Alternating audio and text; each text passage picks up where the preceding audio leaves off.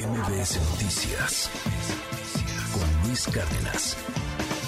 Ya comentábamos al inicio de este espacio, pues lo, lo, que ocurrió este sábado 31 de diciembre a los 95 años de edad, falleció, pues sí, el Papa Emérito Benedicto XVI, y bueno, pues sin duda muchas reacciones, mucho análisis en torno a la vida de este pontífice, que pues también estuvo, sí, pues envuelta en alguna controversia, eh, sí criticada por algunas eh, situaciones, sobre todo por su renuncia, eh, esta que se da de manera quizás sorpresiva en, en la iglesia y bueno, pues también muchos otros señalamientos en torno pues a las pocas declaraciones que llegó a hacer en torno a los abusos sexuales dentro de la iglesia católica. Y de todo esto y más vamos a platicar con Helio Masferrer. Él es antropólogo de las religiones y nos acompaña esta mañana en la primera emisión de MBS Noticia. Noticias. Muy buenos días. Buenos días y saludos también a todos los amigos que nos están acompañando, a tu público que te sigue con tanto entusiasmo. Muchas gracias, muchas gracias. Pues bueno, ¿por dónde empezar? Creo que es interesante hablar del legado que deja para la Iglesia Católica eh, Benedicto XVI.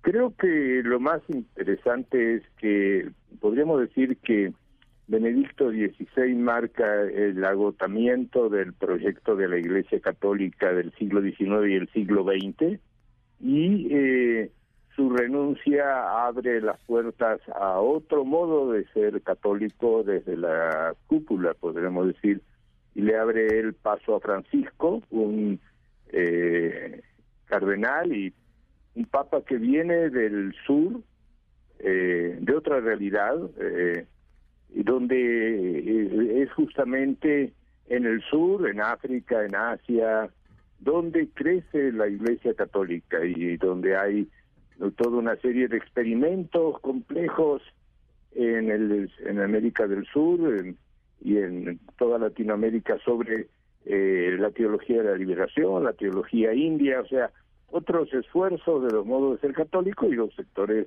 conservadores de la Iglesia Católica también por supuesto, tienen sus peculiaridades, ¿no? Entonces, creo que la gran importancia de Benedicto, él comienza con pasos muy tímidos justamente a abordar el asunto de los abusos sexuales. Eh, no podemos olvidar que condena a silencio a Marcial Maciel, etcétera, revolucionarios de Cristo, etcétera.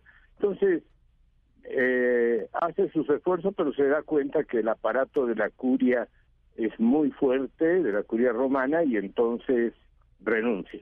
creo que es eh, eso es muy importante, ¿no? Y abre paso a Francisco que entra con otras ideas y, y otro entusiasmo, ¿no?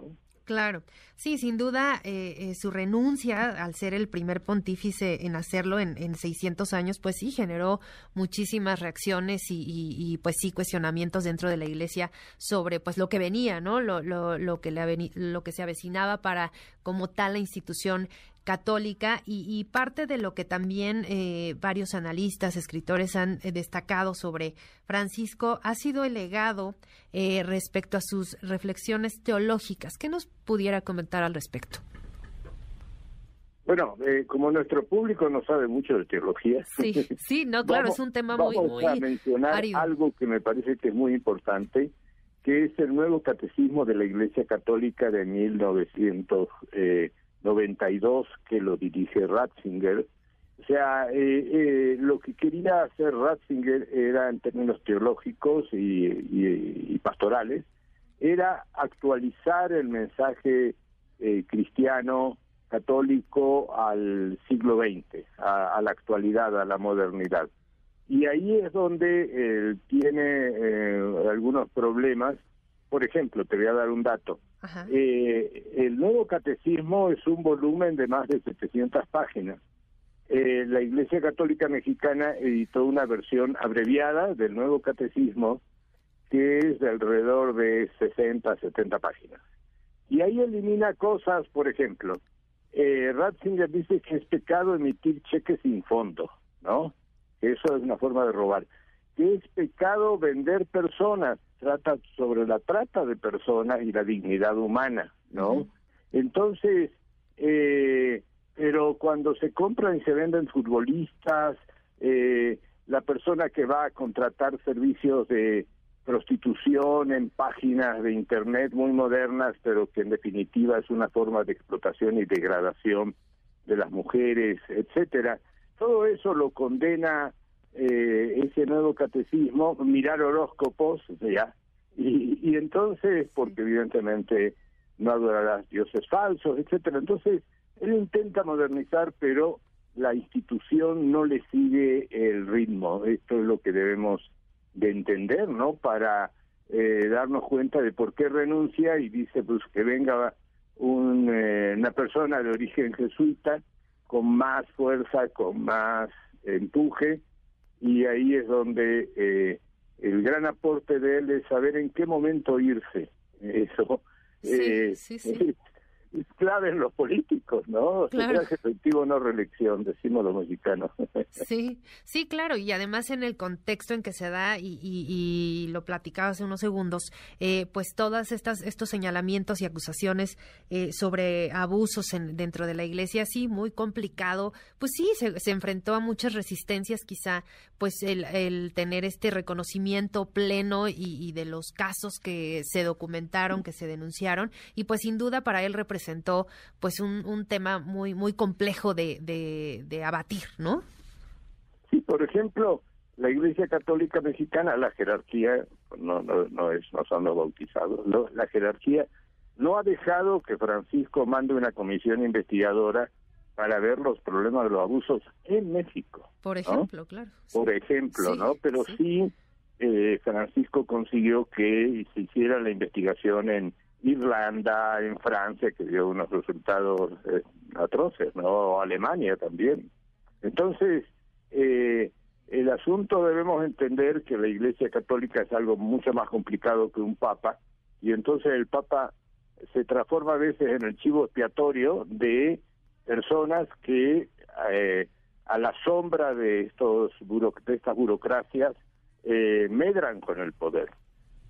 Así es. Y bueno, también eh, en esta carta que él eh, publica a principios justamente de, del año pasado, de 2022, ya con 94 años, en, en la que pues pide perdón, ¿no? En la que pues ya al final de, de su vida, pues eh, reflexiona sobre el tema del, de, la, de los abusos y pues pide, pide perdón y, nada más por citar la frase, porque creo que, que, es relevante en este contexto, lo que, lo que escribió Benedicto XVI. Decía, una vez más, solo puedo expresar a todas las víctimas de abusos sexuales mi profunda vergüenza, mi gran dolor y mi sincera petición de perdón. Es lo que escribió a principios de 2022. Sí, pero eh, le hizo la lucha. Ahora, imagínate si hubiera seguido eh, en funciones con la debilidad propia de la edad, de los achaques de...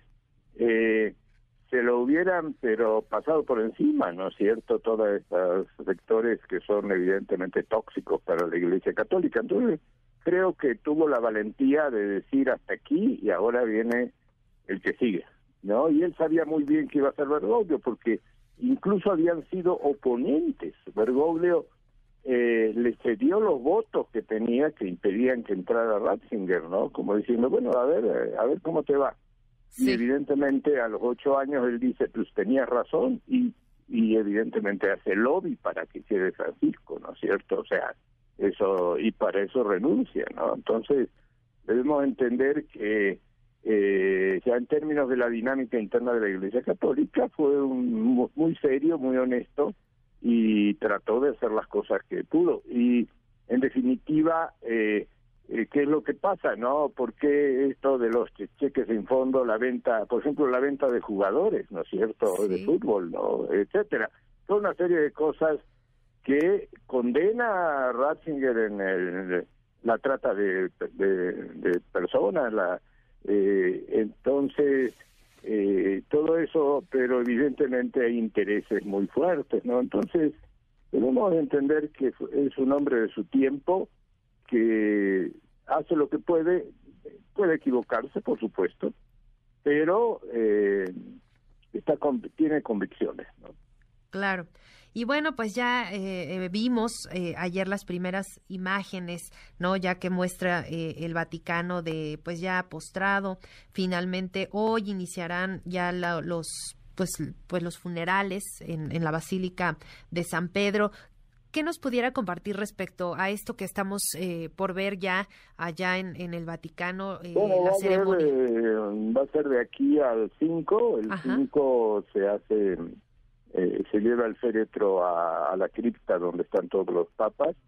Durante estos días la, el pueblo de Roma, digamos, los fieles católicos, van a poder pasar de 7 de la mañana a 7 de la noche eh, a hacer una despedida del, del féretro y eh, por otro lado va a haber una serie de misas, etcétera, de acuerdo a lo que marca el protocolo, pero que van a ser dirigidas como el que falleció es un papa emérito por el papa en funciones de Francisco y no por el eh, presidente del digamos el decano del colegio de cardenales.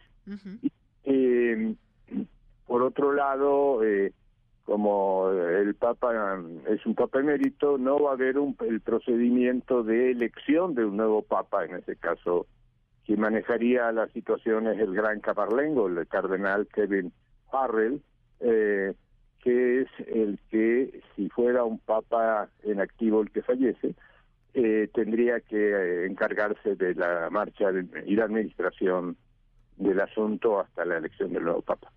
Claro, sí, claro, eh, diferencias importantes, ¿no? Y también, pues sí, muy eh, diferente lo que veremos y sobre todo porque, pues, el Papa Francisco será quien encabeza, pues, estos actos solemnes allá en el Vaticano para para despedir a, a, Joseph Ratzinger y que bueno, pues el 5 de enero, ya, ya lo decía, será pues ya el, el día que, estará terminando todo este cúmulo de, de, actividades y sin duda, bueno, recordado por, por todo esto que ya hemos estado platicando. Por lo pronto, muchísimas gracias por habernos compartido estas reflexiones y estos comentarios sobre Benedicto XVI. A ti por haber podido acompañarte y poder eh, saludar a tu público tan interesante que este, feliz año, éxitos en este 2023. MBS Noticias con Luis Cárdenas.